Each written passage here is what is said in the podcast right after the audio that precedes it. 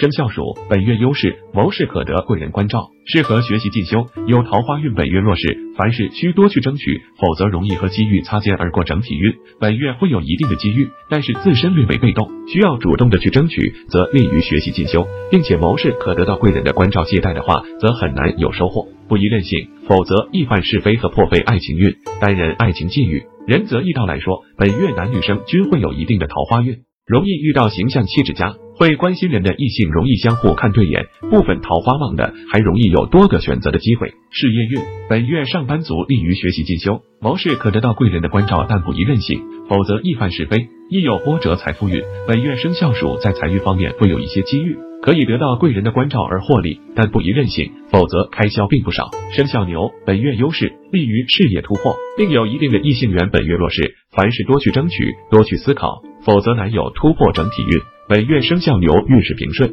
可能会面临一些压力和问题，但自身多能积极的去面对，能够很好的去解决生活或是工作中遇到的问题，甚至可以得到突破。爱情运本月生肖牛利于感情的深化和提升。人则易道来说，生活中可能也会面临一些问题，但多能够得到很好的解决，最终感情继续升华下去。但是女生不宜贪玩和任性，否则容易给另一半带来压力。事业运，上班的生肖牛本月容易表现良好，多能很好的去解决工作中遇到的问题和困难，多能很好的折服上司，利于未来的事业发展。财富运，本月生肖牛的财富运需要靠自己去争取，需要打破一定的思维和局限，利用自己的技能或是特长而去获取收益，并且要有一定的反传统，才能效果最好。